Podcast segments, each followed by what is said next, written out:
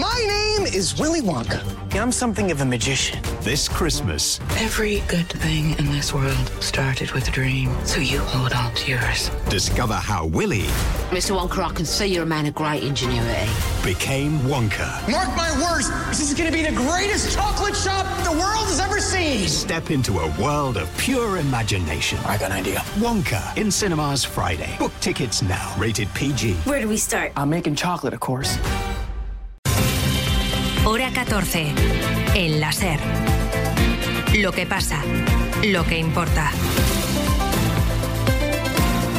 Con Javier Casal. ¿Qué tal? Buenas tardes. El Gobierno insiste, la renovación del Poder Judicial es improrrogable. El nombramiento de los vocales no se puede demorar más. Pedro Sánchez tiene la voluntad de llamar en los próximos días a Alberto Núñez Feijó para abordar este asunto, tal y como acaba de confirmar la portavoz del Ejecutivo tras el Consejo de Ministros, Pilar Alegría. Vamos a Moncloa, Ima Carretero. ¿Qué tal? Muy buenas tardes. ¿Qué tal? Buenas tardes. Próximamente se va a producir esa llamada, aunque la Moncloa evita dar detalles, aseguran que Feijó tiene que digerir el revés monumental, eso dicen fuentes de la Moncloa que recibió ayer del comisario europeo de justicia, así que la portavoz Pilar Alegría ni siquiera ha entrado a valorar la propuesta del PP de simultanear el acuerdo de la renovación del Poder Judicial y la reforma del sistema de elección, porque renovar, ha dicho Pilar Alegría, es una obligación legal improrrogable.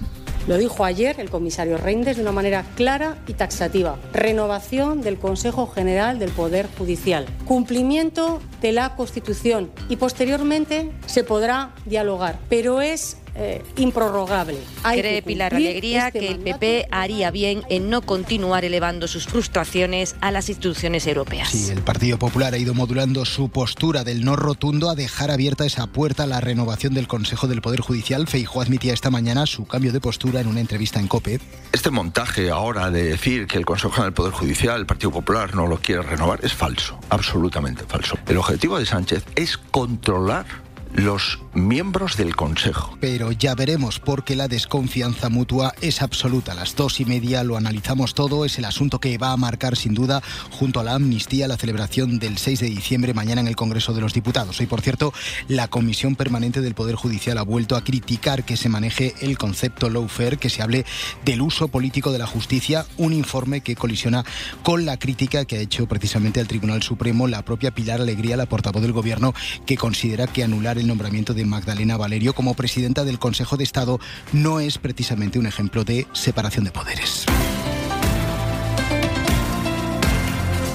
Dos de la tarde y dos minutos. También a las dos y media vamos a analizar los resultados del informe PISA que pone nota a nuestros alumnos y alumnas de secundaria. Informe elaborado en los países de la OCDE que recoge, en el caso de España, un retroceso en matemáticas y sobre todo en comprensión lectora y abre además una brecha de nuevo entre las comunidades del norte y del sur, con un caso destacado, el retroceso educativo en Cataluña. José Manuel Bar es el secretario de Estado de Educación. No hay autocomplacencia, pero sí hay una constatación de una realidad y es la de que nuestro sistema es un sistema fuerte, resiliente y que lo ha demostrado cuando efectivamente hemos tenido una caída, esa caída ha sido muy inferior a las caídas que han tenido otros países de nuestro entorno. Trataremos de preguntar a un profesor de matemáticas si se notan o no los efectos de la pandemia en las aulas, si existe tal retroceso y si no hay otros factores en esta caída generalizada de todos los países en la que España salva, digamos, más o menos los trastos si nos comparamos con otras naciones.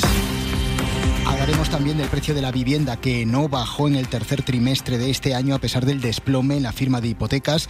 Conectaremos con Oriente Próximo donde Nicolás Castellano visita hoy a los familiares de los rehenes de Hamas. Pero a esta hora, a esta hora hay miles y miles de españoles pendientes de una maleta. Arranca el puente y a las 3 de la tarde se pone en marcha la operación salida del puente de la Constitución. Sepamos si se nota ya algo en el asfalto esta salida. Dirección General de Tráfico, Alejandro Martín, ¿qué tal? Muy buenas tardes. Muy buenas tardes, ¿qué tal? En estos momentos estamos pendientes de varios alcances en Barcelona, en la P7, a la altura de Barbera del Vallés, dirección Martorell, que genera más de 5 kilómetros de retenciones, y en la entrada por la C17, a su paso por Granollers, otro alcance está complicando en Guipúzcoa, la 15, a la altura de Andoain, en dirección a la carretera A1. En margen de estos alcances, dificultades también en Barcelona, en la P7, en San Cugat del Vallés, dirección Girona, en la entrada a la capital madrileña por la 5, a su paso por Móstoles, y en la salida en la carretera de Valencia, la 3, a la altura de Rivas Baeza Madrid, y en la 4, a su paso por Getafe. Ya en Málaga, tráfico lento en la 7, en Nueva Andalucía, dirección Cádiz. Luego regresaremos a la DGT, puente además con los carburantes más baratos en el surtidor. A esta hora, dos de la tarde y cuatro minutos, vamos ya hasta la redacción de informativos con Toñi Fernández y un titular. Tezano se queda al frente del CIS, ¿no? Buenas tardes. ¿Qué tal? Se queda porque acierta en las encuestas, dice el gobierno. Destacamos otro nombramiento de este martes, el de Aina Calvo como nueva secretaria de Estado de Igualdad. Por situarnos, ha sido alcaldesa de Palma y delegada del gobierno en Baleares. Y frente a nosotros, la inmensa cesta de la compra de Navidades, que por una vez se queda como está. No sube respecto al año pasado cuando ya alcanzó máximos históricos. Hay excepciones. Ojo con las almejas que se encarecen un 23% o el besugo un 11%. Los langostinos y la pularda bajan su precio. Pura información de servicio casal. Sí, sí, a esta hora. A las dos y media conectamos también con Carbó porque vamos a analizar el pronóstico del tiempo para este puente. De momento, un avance, frío y lluvia, aunque no en todo el país. A medida que avance la tarde, la nubosidad se irá compactando en la mayor parte del país, donde más solará en el Cantábrico y el Mediterráneo. Las nubes más compactas en el sur. De hecho, entre esta tarde y la próxima noche, lluvia en Extremadura y sobre todo en Andalucía, donde a lo largo de la madrugada esta lluvia se intensificará y se extenderá también al sudeste de la península. Llegará de manera más débil, eh, poca agua dejará en Castilla-La Mancha y la Comunidad de Madrid. Y los próximos días se confirma que poco a poco irán subiendo las temperaturas. Entre el jueves y el viernes es cuando esperamos que llueva en gran parte del país. Pareja de las campanadas en televisión española. Antes de las 3 de la tarde les vamos a contar quién es el elegido y las elegidas. Con la producción de Aldo Gómez, con Julia García y Elena Sánchez en el control de sonido. Arrancamos, son las 2 de la tarde y 6 minutos. Hora 14.